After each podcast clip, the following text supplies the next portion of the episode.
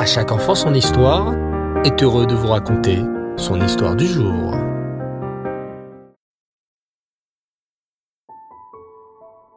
Bonsoir les enfants et Reftov, vous allez bien? Baou Hashem. Aujourd'hui, nous poursuivons notre chemin sur les traces d'Eliyahu Hanavi, cet immense tzaddik qui vécut au temps d'un roi malheureusement rachat, le roi Achav. Ce roi Achav qui encourageait les juifs de son royaume à se prosterner devant les idoles. À cause de lui, la pluie n'est pas tombée pendant trois ans. Durant trois longues années, Hachem a confié la clé des pluies à Eliyahu. Mais Hachem a pitié du peuple juif. Même quand nous faisons des avérotes, Hachem nous aime toujours, comme un papa aimera toujours son enfant, même s'il fait parfois des bêtises. Et Hachem envoie donc Eliyahu Hanavi pour annoncer au roi Achav. Roi Achav, Hachem, dans sa grande gentillesse, va renvoyer la pluie. Mais avant cela, je veux que tu rassembles tout le peuple. Je vais montrer à tout le peuple juif qui est le vrai Dieu. Ordonne au peuple juif de venir près de la montagne Carmel. C'est sur cette montagne que je montrerai à tous les juifs que les idoles ne sont que des bêtises et qu'il n'y a qu'un véritable Dieu sur le ciel et sur la terre, Hachem. Mais, au fait, les enfants, qui était cette montagne Carmel? Mais non, les enfants, je n'ai pas dit la montagne Caramel, j'ai dit la montagne Carmel. Vous ne la connaissiez pas? C'est vrai qu'on connaît tous le Arsinaï, la montagne sur laquelle on a reçu la Torah. Mais la montagne Carmel, je n'en ai jamais entendu parler. Vous voulez connaître l'histoire de cette montagne? Alors, je vais vous la dire. Cette montagne Carmel, sur laquelle Eliyahu va montrer à tout le peuple juif qui est Hachem? Alors, installez-vous confortablement et écoutez bien. Hachem avait un immense cadeau qui s'appelait la Torah. Depuis la création du monde, il l'a gardé précieusement au ciel, comme un bijou précieux caché dans son écrin. Il faut que je trouve un endroit pour donner la Torah, se dit Hachem. Hmm, est-ce que je donnerai la Torah en Eret Israël Ou bien en France? Ou en Amérique? Non, je vais donner la Torah dans le désert, pour apprendre au béné Israël que de la même façon que le désert appartient à tout le monde, la Torah appartient à tous les Juifs. Et puis, poursuivit Hachem, je vais donner la Torah sur une montagne dans le désert. Hmm, quelle montagne vais-je choisir pour donner ma Torah? En entendant qu'Hachem allait donner la Torah sur une montagne, tous les montagnes se mirent à courir en direction du désert, car elles savaient que la Torah serait donnée dans le désert. C'est sur moi qu'Hachem donnera la Torah, s'exclama le Hartavor. Je suis la plus belle de toutes les montagnes.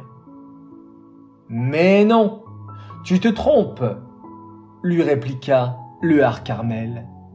C'est sur moi que Hachem donnera la Torah. Je suis la plus belle des montagnes. Une seule montagne ne parlait pas. Le petit Arsinaï ne disait rien. C'est sûr qu'Hachem ne me choisira pas. Je suis une toute petite montagne et je n'ai rien de spécial, ni fleurs, ni verdure. Alors, Hachem annonça de sa voix puissante. Les montagnes, je choisirai le Arsinaï pour donner ma Torah, car elle est la plus modeste de toutes les montagnes. Elle ne s'est pas vantée de ses qualités. Et je veux que les enfants, les béné Israël, apprennent combien il est important d'être modeste et savoir que toutes nos qualités viennent de moi, Hachem. Et aussitôt, Hachem recouvrit le Arsinaï de magnifiques fleurs. Mais Les autres montagnes étaient très tristes de ne pas avoir été choisies.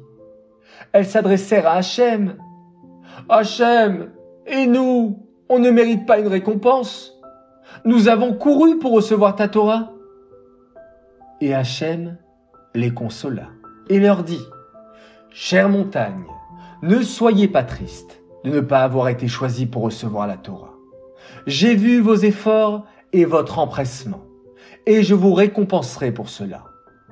Toi, Artavor, il y aura un grand miracle sur toi, à l'époque de Dévora Nevia. Et toi, Ar-Carmel, tu seras choisi pour être la montagne sur laquelle Eliaou Hanavi fera de grands miracles devant tout le peuple juif. Et tu veux savoir, cher enfant, quel est ce miracle qui se déroula sur le mont Carmel? Eh bien, je te donne rendez-vous dimanche prochain pour un nouvel épisode de la vie extraordinaire d'Eliaou Hanavi. Cette histoire est dédicacée les Nishmat, Gloria Bad David, Aléa Shalom. J'aimerais souhaiter ce soir deux grands Mazal Tov. À l'occasion de Etevet, alors Mazal Tov pour un garçon extraordinaire, Moshe Niselevich, il est fan de À chaque enfant son histoire, il nous écoute régulièrement avec toute sa famille. Alors merci Moshe, bravo à toi et Mazal Tov pour tes 9 ans de la part de toute ta famille qui t'aime énormément.